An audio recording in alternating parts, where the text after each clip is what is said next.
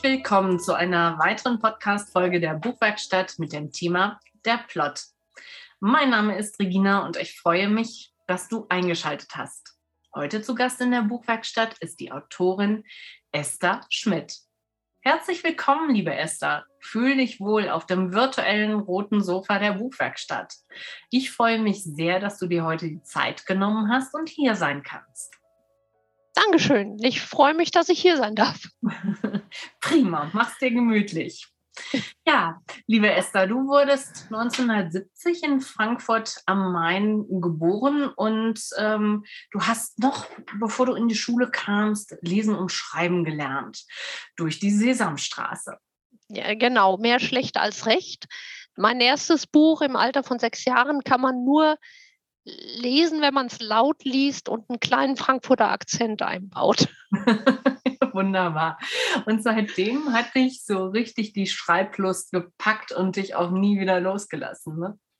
Ja. Genau. Ja, du hast, um dich selbst zu unterhalten, eigene und umfangreiche Texte verfasst, aber erst seit 2005 hast du begonnen, dich ernsthafter mit dem Schreiben auseinanderzusetzen und damit zu beschäftigen. Genau, ich habe damals eine, ich habe äh, angefangen, Kurse zu besuchen, auch einen Fernkurs. Ich habe mir Schreibgruppen gesucht, online und vor mhm. Ort. Und all das hat dann doch dazu geführt, dass ich immer besser wurde, meine Texte immer besser wurden und auch die Vernetzung immer besser wurde.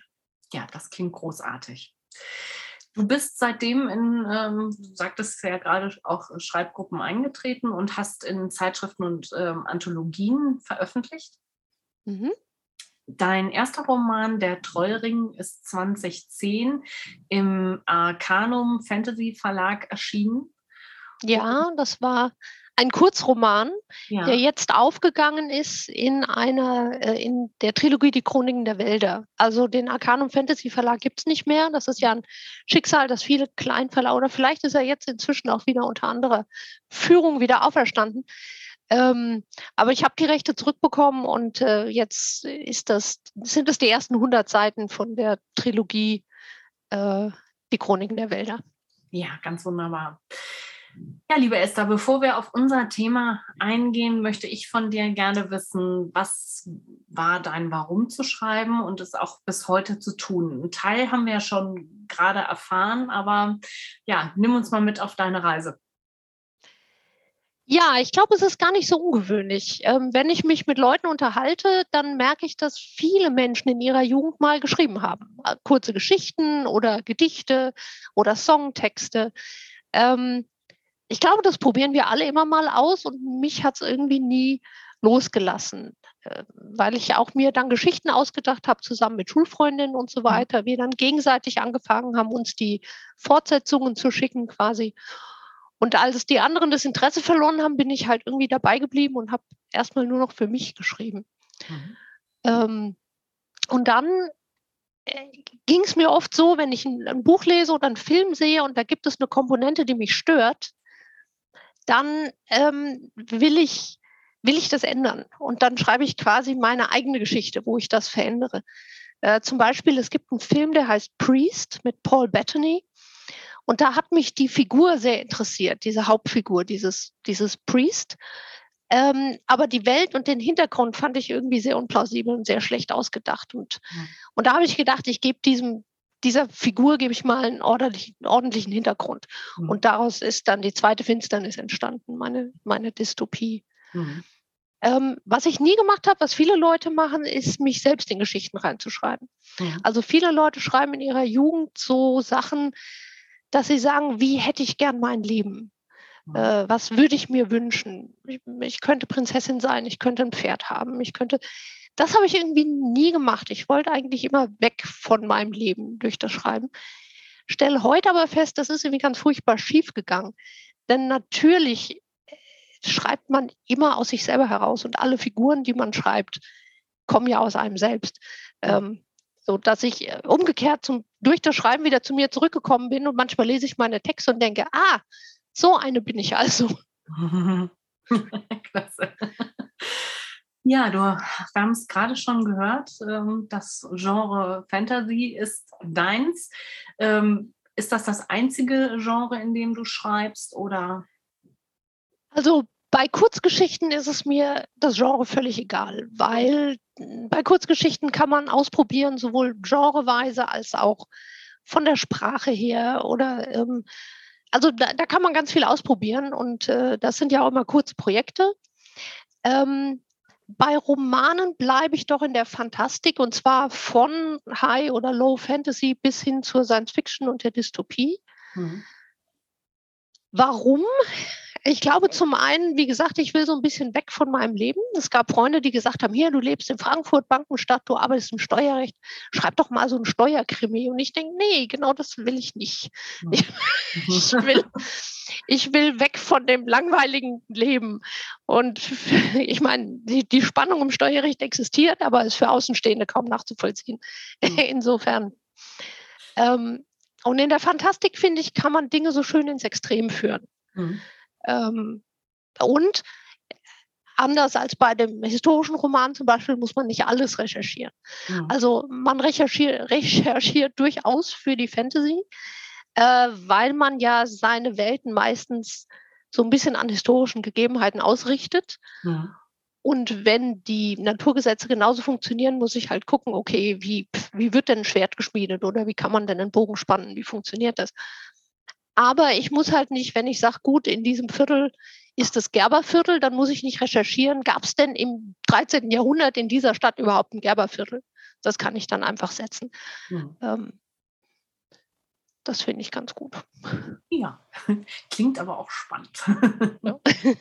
ähm, ja, unser heutiges Thema ist ja der Plot. Und ähm, ja, jede Geschichte hat ja einen Handlungsstrang, Figuren und ja, bevor ich eine Geschichte schreibe oder generell ein Buch, ähm, muss ich, müssen diverse Bausteine in Ordnung gebracht sein. Ich muss meine Figuren genau kennen. Und ja, jede Geschichte hat Anfang, Mitte, Schluss. So. Und nun gehört dir das komplexe Thema, der Plot. Ja. Ich habe dir, hab dir, jetzt alles vor die Füße geschmissen. Du darfst das jetzt aufräumen. Ja, danke schön. Genau. Ja, Anfang, Anfang, Mitte, Ende hat ja alles außer der Wurst. Ähm, und ich finde, es gibt eben beim Schreiben noch eine andere Möglichkeit, es darzustellen, nämlich These, Antithese, Synthese. Mhm. Ähm, der Anfang ist die These, wo dargestellt wird, so, so ist jetzt die Welt. Dann geht der Held über in eine andere Welt, wo alles anders ist. Mhm. Ähm, und das ist gar nicht mal nur bei der Fantasy. Also ähm, man kann genauso einen Roman schreiben über eine alte Dame, die jetzt äh, ein bestimmtes Leben hat und dann wird sie da rausgerissen, weil sie jetzt in ein Altersheim abgeschoben wird, in Anführungszeichen, sage ich jetzt mal so. Wir haben die These, Alleinleben ist gut. Ja. Dann haben wir die Antithese, ähm, es ist besser versorgt zu sein ja. und mit anderen Leuten zu leben. Und wie kriege ich da die Synthese raus? Wie kriege ich es am Ende hin, dass, ich sag mal, aus beiden Welten das Beste genommen wird und, und dieser Widerspruch aufgelöst wird? Mhm. Das passiert auch sehr oft bei Geschichten. Mhm. Ja. Aber eigentlich ist die Reihenfolge schon der zweite Schritt. Mhm. Die erste Entscheidung, die ich treffen muss, ist, was gehört eigentlich zur Geschichte dazu und was nicht. Mhm. Und dazu muss ich wissen, welche Geschichte ich überhaupt erzählen will. Also die ökonomischsten Geschichten, die so erzählt werden, sind ja Witze. Da ist jedes einzelne Wort auf die Pointe ausgerichtet. Mhm. Und was ich für die Pointe nicht brauche, erzähle ich nicht. Mhm. Also eine Geschichte da muss ich eben gucken, was gehört dazu, was nicht. Ähm, zudem ist eine Geschichte nicht einfach eine Abfolge von Handlungen und Ereignissen. Mhm. Das Wesentliche einer Geschichte ist der innere Zusammenhang, die Kausalität. Mhm. Es gibt so ein ganz bekanntes Beispiel, was immer wieder gebracht wird. Ich weiß gar nicht, wem das äh, zugesprochen wird. Ich glaube, es gibt da verschiedene, denen das äh, zugesprochen wird. Erst starb der König und dann starb die Königin. Das ist keine Geschichte eine Geschichte wäre, erst starb der König und aus Kummer darüber starb dann die Königin. Mhm. In der zweiten habe ich einen inneren Zusammenhang. Aus A folgt B. Mhm. Nicht erst A, dann B. Und das ist das Wichtige für eine Geschichte, der innere Zusammenhang. Ja. Das heißt, ich stelle mir eine gute Geschichte nie als eine Linie vor, sondern irgendwie immer als ein Ball, in dem sich alles irgendwie aufeinander bezieht und miteinander mhm. zu tun hat. Rückwirkend und nach vorne wirkend. Das klassische Wie Zahnräder. Ne? Genau. Genau. Mhm. Äh, zum Beispiel, ich, hab, ich fange an mit einer Szene, eine junge Frau bricht zum Flughafen auf um in die USA zu fliegen. Und mhm. bevor sie aus dem Haus geht, gibt sie ihrem quengelnden jüngeren Bruder ihren Laptop und das Passwort dazu. Mhm. Das ist unser Ausgangspunkt. Aber was wird das für eine Geschichte? Findet sie im Urlaub in den USA ihre große Liebe oder will sie in den USA ein neues Leben anfangen und hat die Green Card irgendwie bekommen? Mhm. Oder wird das Flugzeug entführt und wir kriegen plötzlich einen Thriller? Völlig unterschiedliche Geschichten. Mhm. Vor allem aber, was hat das eigentlich alles mit dem Laptop zu tun? Da gibt es verschiedene Möglichkeiten. Der könnte später eine Rolle spielen bei ihrer Rettung oder sie weiter reinreiten. Mhm. Ähm, es könnte ein Zeichen dafür sein, dass sie ihr altes Leben zurücklässt. Mit allem, was da drauf ist auf dem Laptop, mit allen Fotos. Sie will das alles nicht mehr haben. Äh, es könnte auch zur Figurenzeichnung dienen. Also sie ist freigebig oder sie ist zu nachgiebig, sie lässt sich ausnutzen, all solche Sachen. Mhm. Aber falls nichts davon zutrifft, muss man die Szene streichen dann wird das einfach nicht erzählt, dass sie ihren Laptop weggibt, wenn sie, weil sie dann in der Geschichte keine Funktion hat hm, hm. und nichts damit zu tun hat. Das heißt, es ist nicht nur die Frage, was schreibe ich und in welcher Reihenfolge, sondern auch, worum geht es mir eigentlich, welche Geschichte erzähle ich und was schreibe ich dann eigentlich nicht. Hm, hm. und als Bauchschreiber hat man meistens das Problem, dass man sich erstmal in diese Geschichte rein laufen lässt und dann irgendwo nach einem Drittel oder sowas seine eigentliche Geschichte findet. Und wie wir Autoren so sind, wir können ganz schwer streichen. Was man einmal geschrieben hat, bleibt dann erstmal da. Und das ist das Risiko, was Bauchschreiber haben, die nicht plotten, sondern sich da erstmal reinfinden. Die, die brauchen dann den Mut oder die Kraft, mhm. wirklich Dinge auch rauszustreichen, wenn sie, wenn sie gefunden haben, was sie eigentlich schreiben. Mhm. Ähm, Idealerweise gibt es eine innere und eine äußere Geschichte. Also in einer Kurzgeschichte nicht unbedingt, das ist ein völlig anderes Genre, mhm. aber in, einem, in einer größeren Sache, in einem Roman. Die äußere Geschichte ist die Handlung, was passiert. Und die innere ist die Entwicklung der Figuren, das Wachstum, ich sag mal die Lernkurve. Ja. Die äußere Geschichte ist das, was die Leute denken, worum es geht. Also wenn man fragt, worum ging der Film, dann erzählen sie einem die äußere Geschichte. Also das ist eine Liebesgeschichte oder es geht um eine Flugzeugentführung oder so. Hm. Die innere Geschichte ist das, was der Autor eigentlich sagen will. Und die innere Geschichte hängt mit den Werten zusammen, die der Autor transportieren will. So Werte wie bei Harry Potter, Freundschaft macht uns stärker. Ja, das ist der Wert, der in diesen Büchern transportiert wird. Es geht um eine Zauberschule, das ist die äußere Geschichte. Die innere Geschichte ist Freundschaft. Ähm, es gibt eine ähm, äh, Schreiblehrerin namens Dara Marks, die mhm. sagt, die äußere Geschichte ist der Zug und die innere Geschichte ist die Ladung. Der Zug hat ohne Ladung keinen Sinn, aber die Ladung kann ohne Zug nirgendwo ankommen. Ja. Deswegen wollen wir in der Unterhaltungsliteratur eben auch unterhalten, mhm. weil wir sagen, die Botschaft, die wir haben, kommt ohne Unterhaltung gar nicht an. Das heißt aber nicht, dass wir keine Botschaft haben. Die haben wir durchaus. Mhm. Ähm, natürlich hängt Innen und Außen miteinander zusammen. Also die Handlung und die Geschehnisse bedingen das Wachstum. Mhm. Also man wächst mit seinen Aufgaben. Die Figur wird sich verändern, wenn es eben wenn Dinge passieren, wenn sie vor Herausforderungen gestellt wird. Mhm. Und umgekehrt bedingt die Veränderung der Figur am Ende die Lösung der äußeren Geschichte. Mhm. Also die Figur, so wie sie am Anfang war, hätte das Problem nicht lösen können. Sie musste erst durch diese Entwicklung gehen, und, um am Ende zu dieser Lösung zu kommen und die äußere Handlung aufzulösen quasi. Ja, wie im wahren Leben. Wie bitte? Wie im wahren ja, Leben. Ja? Ganz, ganz genau, wie im wahren Leben. Genau darum geht es eigentlich. Und ähm, es gab ja Leute wie Vogler, also Psych Tiefenpsychologen, die sich mit dem Geschichtenerzählen auseinandergesetzt haben, mhm. die gesagt haben, Geschichten werden überall in der Welt gleich erzählt. Warum? Weil sie ein allgemeines menschliches Erleben darstellen, mhm. nämlich das Erleben, wie Veränderung passiert. Mhm. Und aus diesen Prinzipien, wie Veränderung passiert, ergibt sich dann der Plot. Also die Reihenfolge, mit der Dinge dann ablaufen. Und ich habe neulich mal die Phasen der Trauer, da gibt es ja mal fünf und mal sieben, mhm. aber man kann diese Phasen der Trauer, da geht es ja auch um Veränderung, da geht es darum, dass man konfrontiert wird mit etwas ähm, und sich da irgendwie damit klarkommen muss, dass die sich auch in die sogenannte Heldenreise so einbauen lassen. Mhm. Ja, ganz spannender Aspekt. Genau.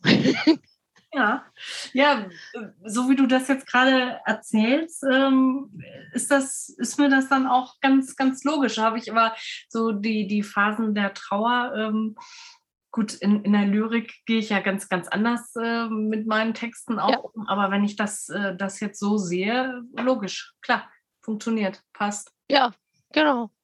Ja, Lyrik, äh, du hast ja auch gesagt, du schreibst Kurzgeschichten mhm. eher als längere Sachen.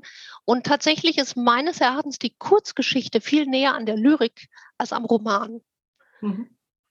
Weil zwar, es ist zwar auch Prosa, aber das ist so ziemlich das Einzige, was die Kurzgeschichte mit dem Roman gemein hat. Ja. Alles andere, die Kürze, die Beschränkung auf ein Sujet oder eine Szene, ähm, die die Darstellung eines Gedanken, mhm. die starke sprachliche Strukturierung, die man in Kurzgeschichten viel eher machen kann, als sie in einem Roman durchzuziehen, ja. äh, die Experimentiermöglichkeiten, all das bringt sie viel näher an die Lyrik ran. Mhm. Ja, das, deshalb ist das wahrscheinlich auch mein zweites Zuhause geworden. Ähm, ja. Wenn, man das jetzt so, so sieht, ne, das ah, wird mir die Geduld fehlen für einen langen Roman, vielleicht kommt das nochmal in diesem Leben. Geduld ist nicht so meine Stärke, deshalb immer, ich liebe es kurz.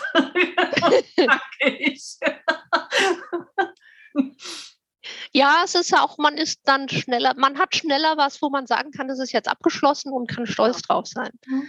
Ja, also ähm, diese kleinen Bildbetrachtungen, diese einmal reinleuchten oder von ja. diversen Seiten reinleuchten. Ja. Aber im Idealfall ist jede Szene eines Romans wie eine kleine Kurzgeschichte.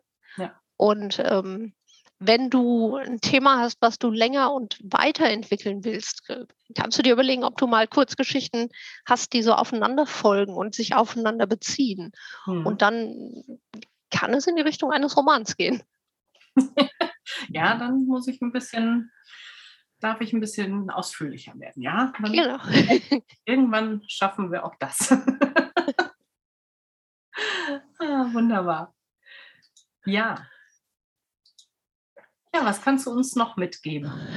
Ja, ähm, vielleicht doch dann auch zur Reihenfolge. Also dieser erste, äh, diese, diese erste Struktur ist halt die innere und äußere Geschichte. Da kann man dann sehen, eine Figur hat ein Ziel, das äh, bestimmt die äußere Geschichte, mhm. und sie hat ein Bedürfnis, das bestimmt die innere Geschichte. Mhm.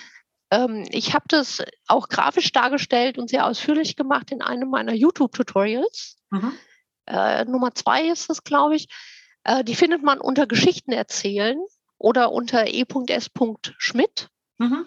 Inzwischen gibt es da zwölf Folgen, die aufeinander aufbauen. Das heißt, es ist ganz gut, wenn man vorne beginnt, aber wenn man schon ein bisschen Ahnung hat, kann man natürlich auch in die anderen äh, reinklicken.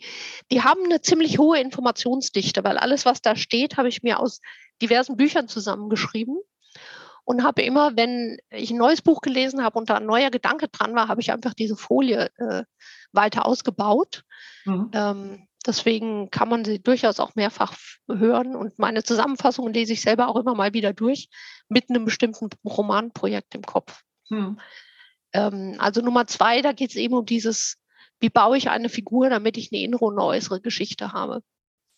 Mhm. Ähm, die, die äußere Geschichte, da habe ich halt den Antagonisten, der versucht, das Ziel zu behindern. Mhm. Und bei der inneren Geschichte habe ich ähm, die Nemesis, das ist meistens so eine interne Wunde, also eine, ein Trauma, die die Figur hat oder ein, äh, ein Erleben, was sie immer und immer wieder hatte, die ähm, äh, zu einer Lüge in der Figur geführt hat. Mhm. Also zum Beispiel Harry Potter hatte beides. Der hatte das Trauma, dass er seine Eltern verloren hat ja. und die immer wiederkehrende Erfahrung in seiner Vergangenheit, dass äh, wie er von seinen Verwandten behandelt wurde, also mhm. dass er unter der Treppe schlafen musste und so. Und das hat in ihm die Lüge genährt, die heißt, ähm, ich bin unwichtig.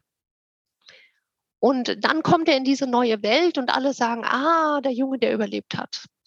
Und er merkt also diese, und aber das Grundgefühl, was immer noch in ihm ist, ist dieses Ich bin unwichtig. Mhm. Er kann nicht gleich akzeptieren, dass ich habe eine Bedeutung und eine Verantwortung, die ich übernehmen muss. Mhm. Das muss er erst lernen. Das ist also mhm. seine, seine Lernkurve, damit er am Ende und ganz am Ende Voldemort besiegen kann, muss er das akzeptieren, dass er eben nicht unwichtig ist.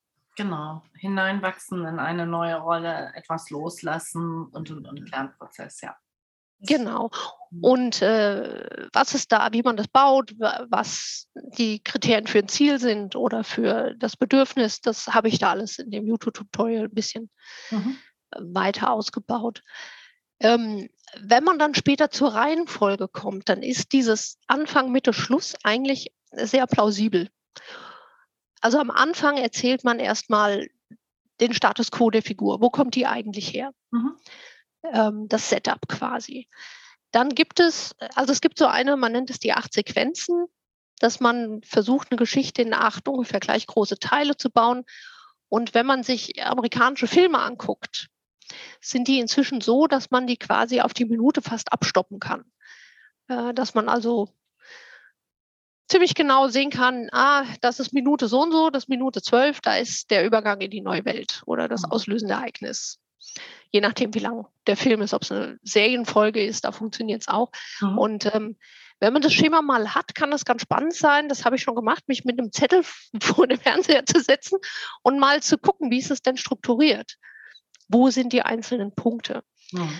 Also in dieses Setup kommt quasi das auslösende Ereignis. Ähm, in der Heldenreise, Heldenreise heißt es der Ruf zum Abenteuer. Also irgendwas, was der Hauptfigur sagt, du solltest dich auf den Weg machen. Und nun ist es so, dass wir Menschen mögen keine Veränderungen. Mhm. Das heißt, wir reagieren auf jeden Ruf erstmal mit Ablehnung und sagen, nee, ja mache ich nicht. Das ist die sogenannte Zurückweisung des Rufes. Mhm. Und dann muss irgendwas passieren, dass die Figur gezwungen wird, diesen Schritt zu tun mhm. und eine Veränderung zu machen. Ähm, das, das kann ein äußerlicher Zwang sein oder irgendwas, dass sie merkt, ah, okay, ich kann so nicht weitermachen, ich kann so nicht leben, ich, ich muss hier was verändern. Ähm, aber wenn ich diesen Punkt, das, äh, man nennt es den ersten Wendepunkt oder den Übergang in die neue Welt, ja. wenn ich den sehr knackig mache und so einen so einen Druck dahinter mache, dann kriege ich einen ziemlich guten Drive für den Rest der Geschichte. Ja. Also dann, dann bin ich schon mal in Fahrt. Mhm. Und das, was danach kommt, das äh, nennt man Fun and Games. Das ist die Phase bis zum zentralen Punkt ungefähr, wo der Leser das kriegt, wofür er das Buch gekauft hat oder den Film hm. Äh, Kinoeintritt bezahlt hat. Also da kriegt er dann Science Fiction oder er kriegt eben Fantasy-Welt oder er kriegt Kriminalermittlungen oder er kriegt Liebesgeschmachte. Also all diese, das, mhm. wofür er in diesen Film gegangen ist, das kriegt er in diesen Fun and Games. Ja. Und ähm, der, der, die Hauptfigur kommt aber immer noch nicht an ihr Ziel, weil sie immer noch nach ihren alten Mustern agiert. Mhm. Und im zentralen Punkt merkt sie meistens, so, das funktioniert nicht. Ähm, ich habe alles versucht, was ich versuchen kann.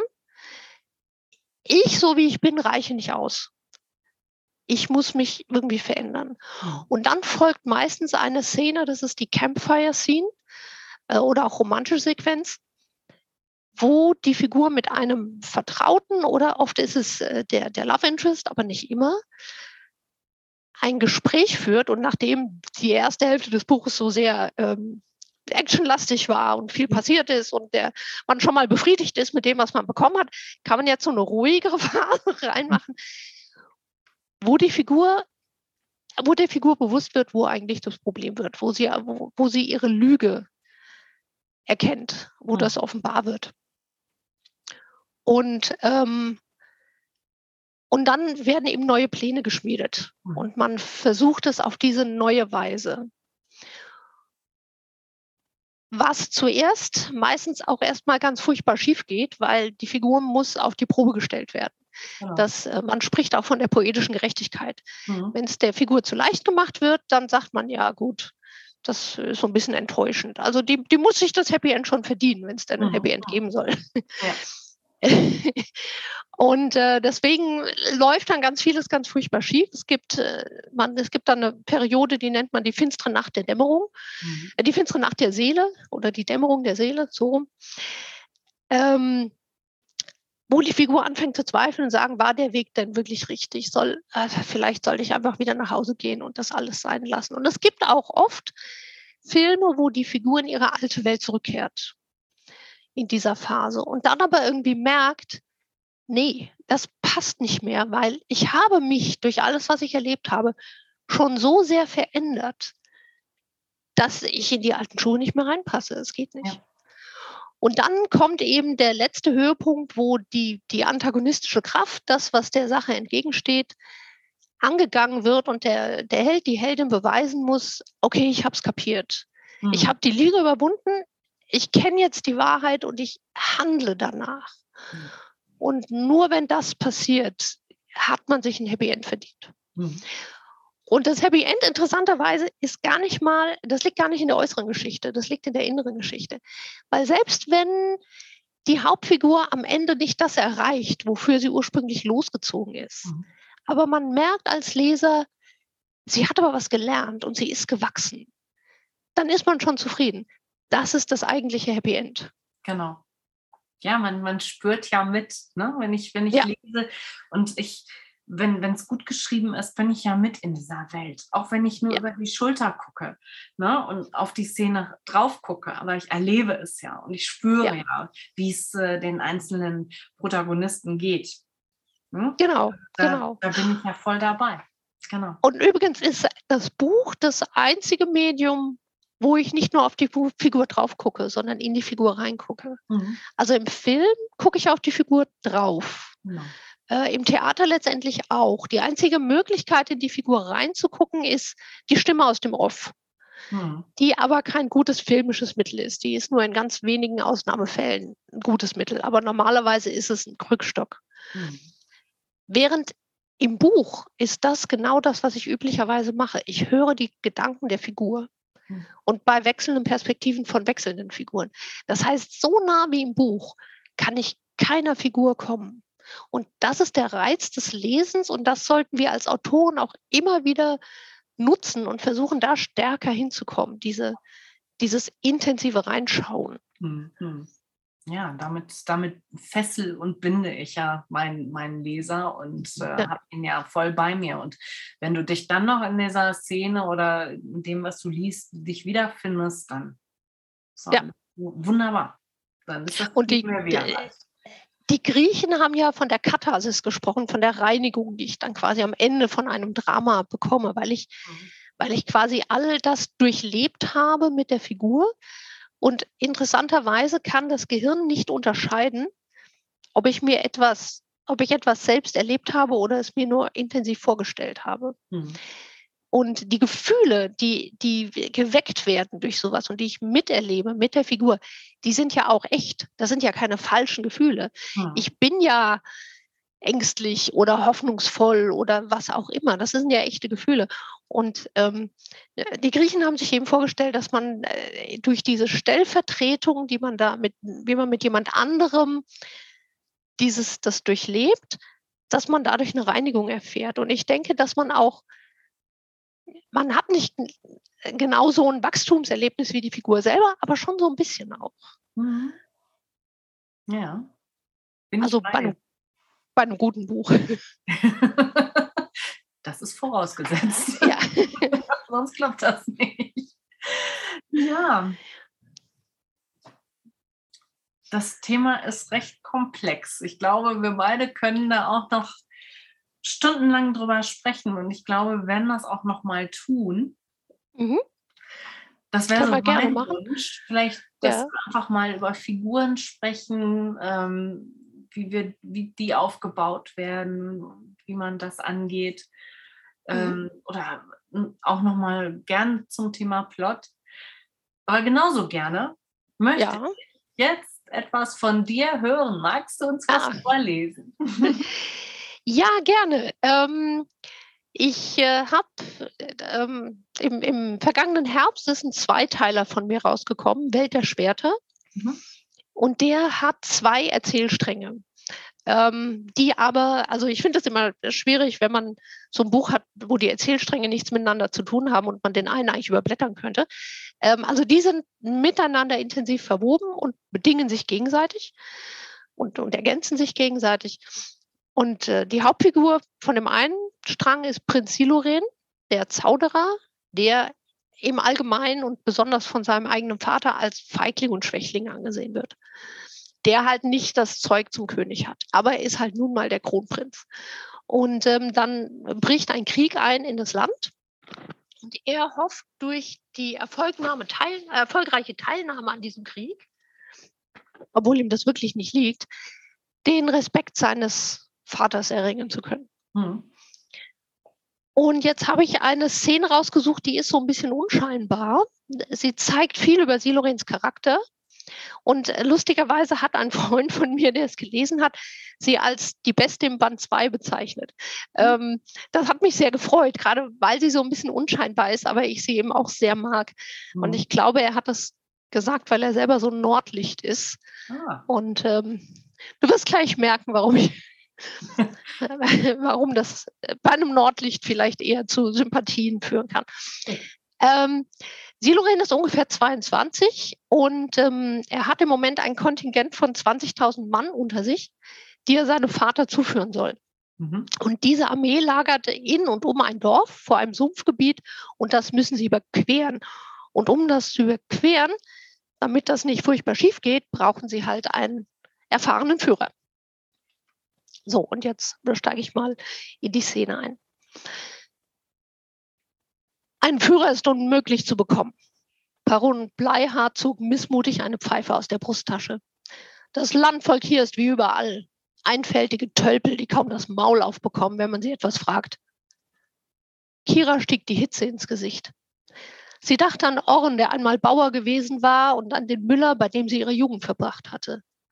Keiner von ihnen hatte viel geredet, aber sie waren nicht einfältig gewesen. Ihr lag eine spitze Bemerkung über die Auswahl eines Gesprächspartners auf der Zunge, doch der Prinz klopfte sachte auf ihren Rücken, als wolle er sie bitten zu schweigen. Also presste sie die Lippen aufeinander und blieb stumm, ihm zuliebe. Euer Vater, sagte Leron, würde einfach irgendeinen der Bauern zwingen, uns den Weg durch das Moor zu weisen. Der Prinz nickte. Zweifellos. Bleihard wartete einen Moment lang darauf, dass der Prinz noch etwas sagte, dann zückte er den Tabaksbeutel.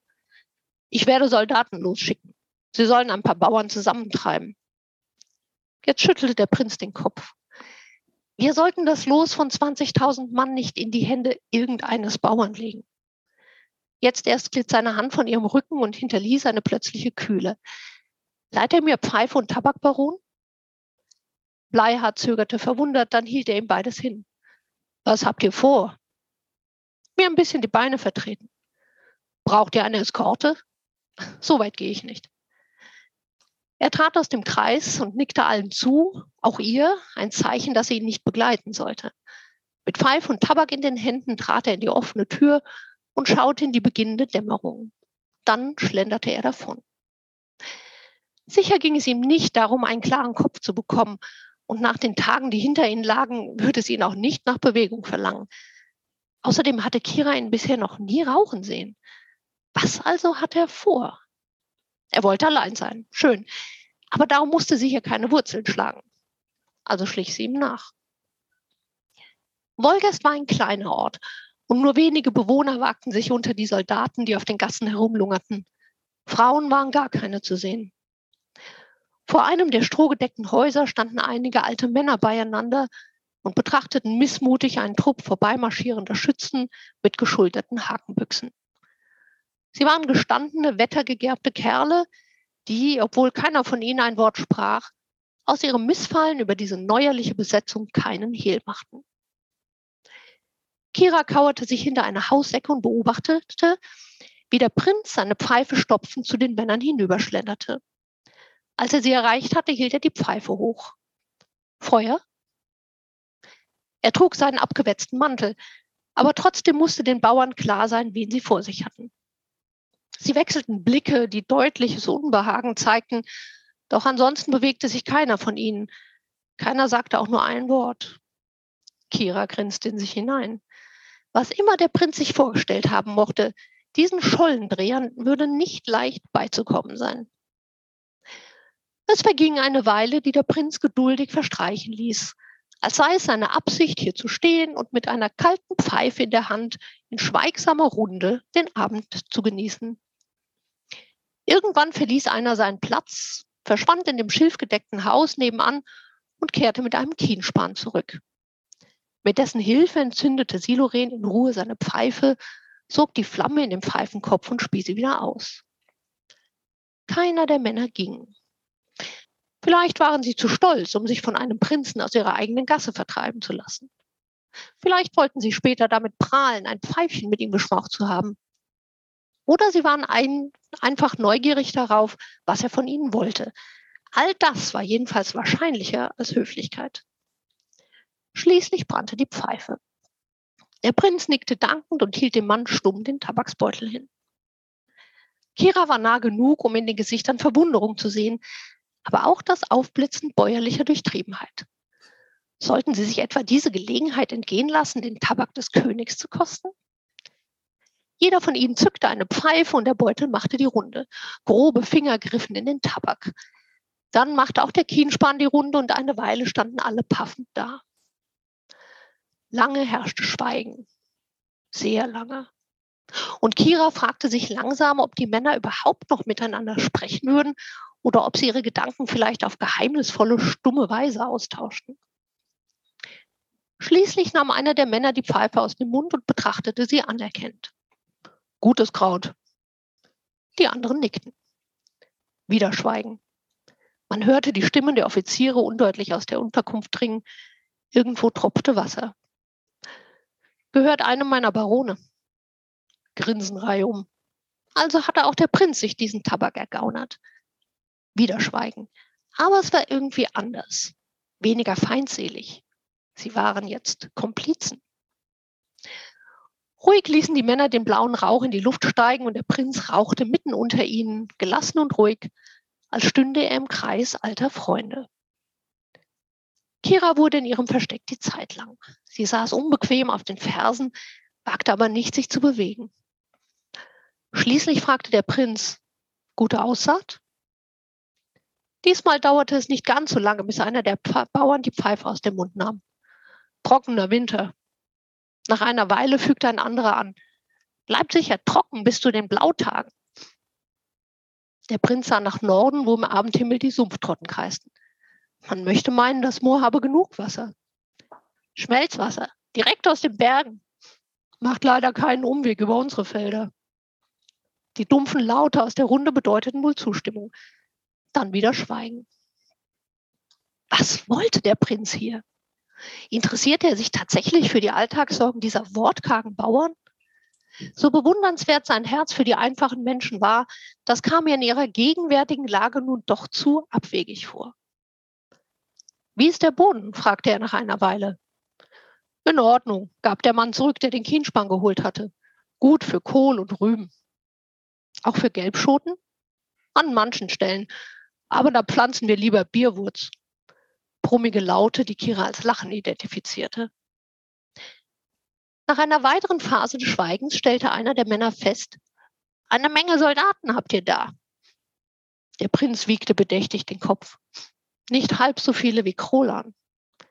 Aber ihr habt mit ihnen Betelgard verteidigt. Sind gute Männer.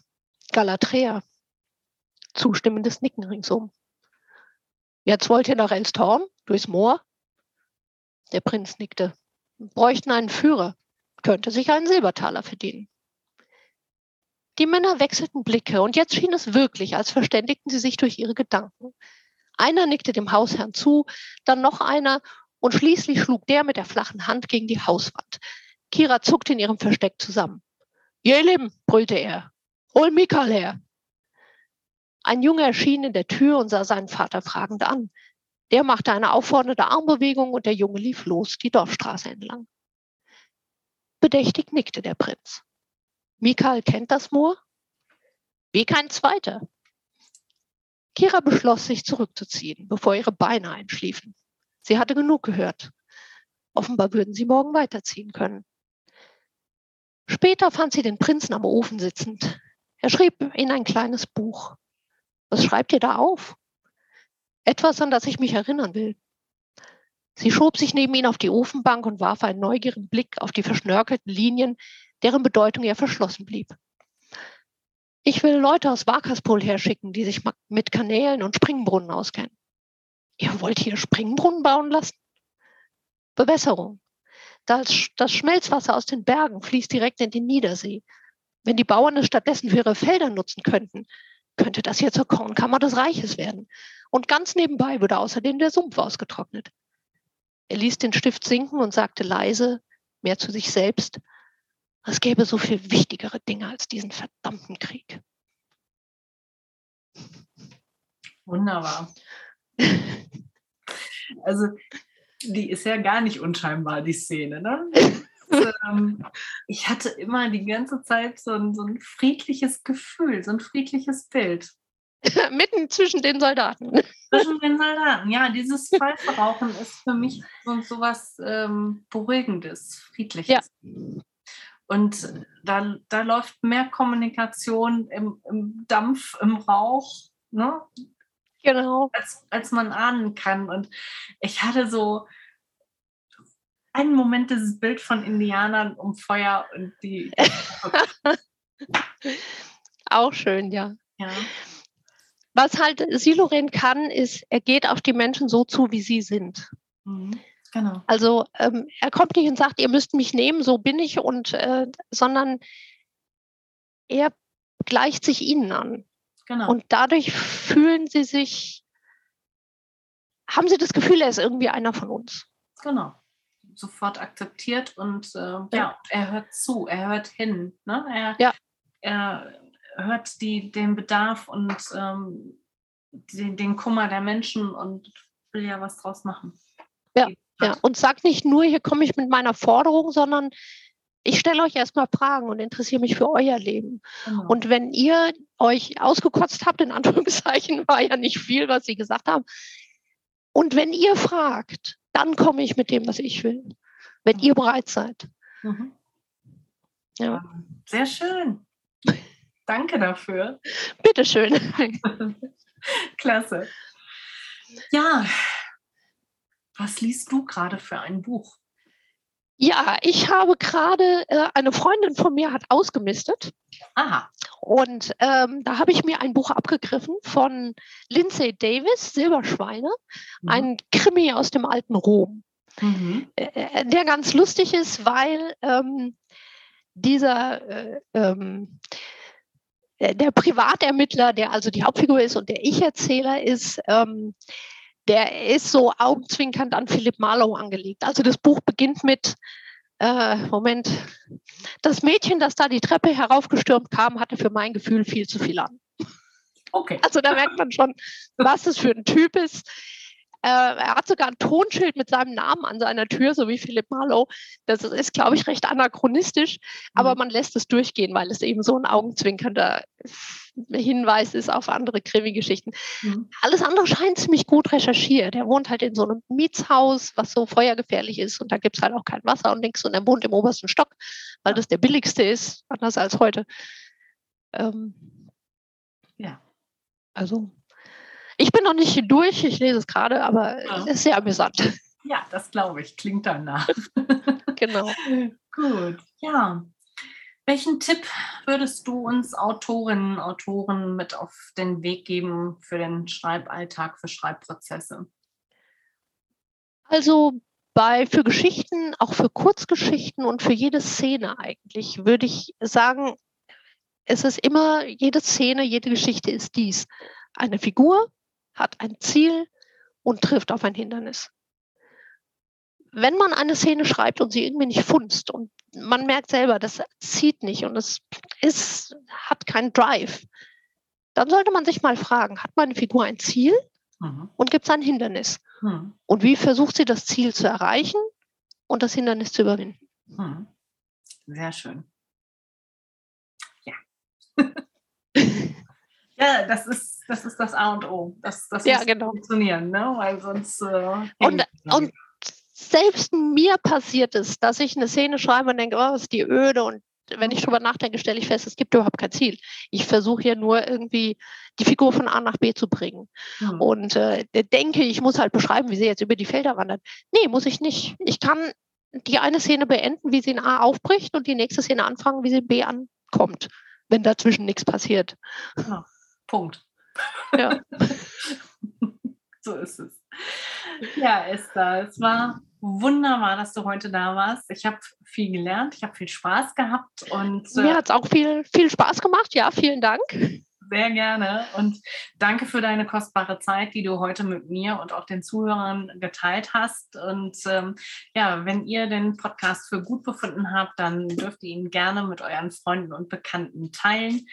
Gerne auch eine 5-Sterne-Bewertung abgeben und ähm, ja, verpasst die nächste Folge nicht.